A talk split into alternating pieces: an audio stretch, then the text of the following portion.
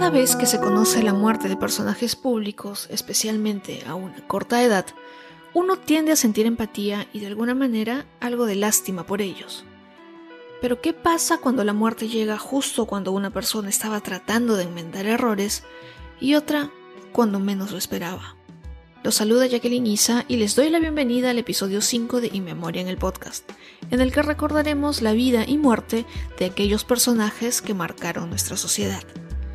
En este episodio de la serie El Club de los 27 les contaré la historia de la cantante Amy Winehouse y la actriz Thuy Trank, que en los años 2011 y 2001 respectivamente pasaron a formar parte de esta élite.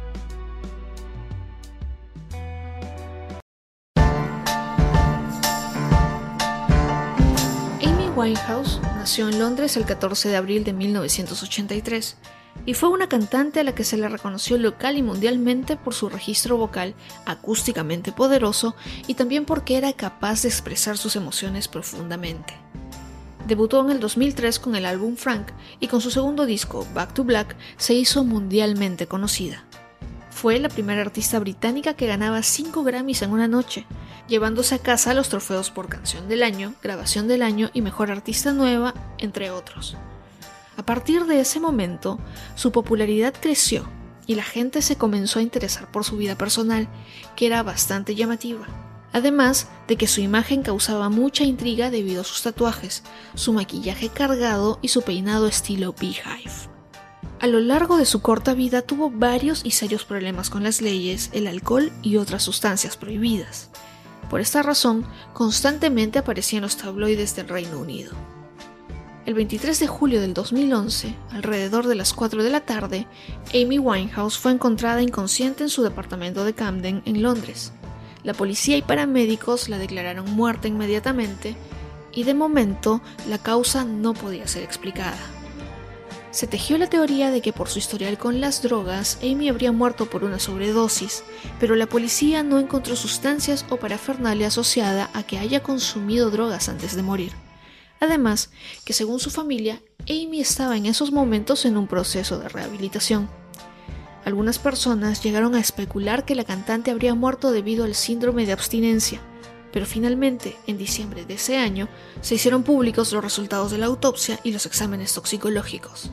Amy tenía 416 miligramos de alcohol por decilitro de sangre, cantidad que sobrepasaba los 350 miligramos, que es una medida letal, y mucho más de los 80 miligramos por decilitro de sangre, que es el máximo con el que se puede conducir en Inglaterra. Amy habría fallecido repentinamente por una ingesta excesiva de alcohol. Su cuerpo, según la religión judía que profesa su familia, fue enterrado en el cementerio Edward Bury en Los Ángeles. Amy Winehouse murió a los 27 años.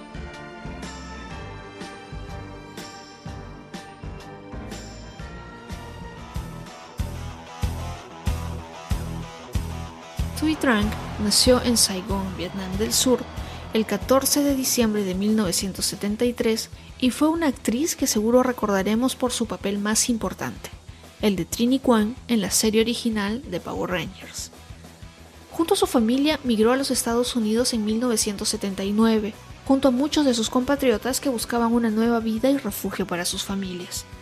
Lamentablemente, a los dos años que fueron recibidos como refugiados, el papá de Thuy murió víctima del cáncer. Por esta razón, ella tuvo que contribuir con el mantenimiento de su familia y gracias a su talento como actriz y también por su talento en las artes marciales, fue que pudo hacerse del papel de Trini Kwan para la nueva serie Mighty Morphin Power Rangers, en donde fue la Power Ranger amarilla por 80 episodios entre 1993 y 1994. Después de dejar ese papel, apareció en el show Spy Hard y fue parte de la secuela de la película The Crow, donde personificó a Kali, la antagonista en esa historia. Thuy también aparece en el famoso episodio de la segunda temporada del Príncipe del Rap, en donde la tía Vivian participa en una clase de baile. Lamentablemente, la carrera de Thuy fue interrumpida ya que el 3 de septiembre del 2001 murió en un accidente de tráfico en las afueras de San Francisco. Ella y Angela Rockwood, una ex actriz y modelo, eran pasajeras de un auto que iba por la Interestatal 5 entre San Francisco y Los Ángeles. el conductor perdió el control del vehículo y lo hizo girar violentamente hasta el otro lado de la carretera, antes de chocar contra una pared rocosa. El auto dio vueltas de campana y Tui Drunk salió volando por la ventana. No se llegó a saber si en ese momento tenía puesto el cinturón de seguridad o no.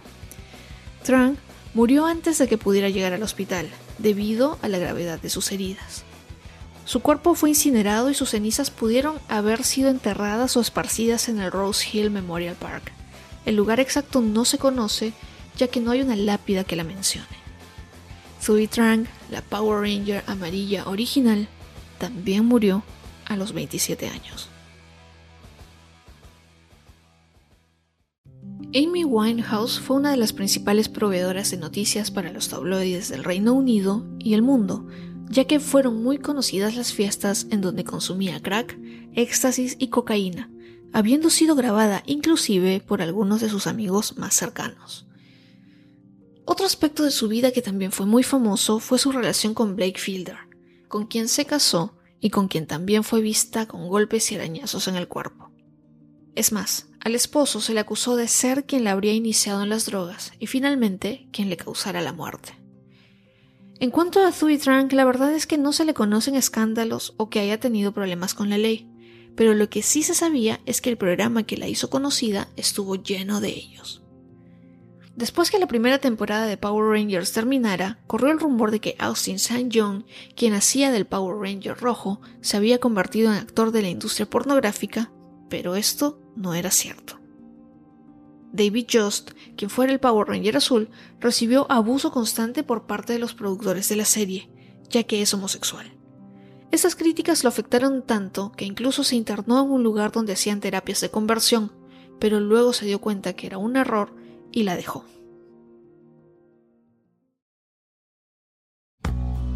En el próximo episodio conoceremos la vida, el legado y la muerte de los dos últimos miembros en esta serie del Club de los 27. No se pierdan la próxima edición de este podcast y recuerden que pueden seguir las novedades en arroba en Instagram, descargar los episodios y compartirlos desde Spotify, Apple Podcast, Google Podcast, Amazon Music, YouTube y Radio Public.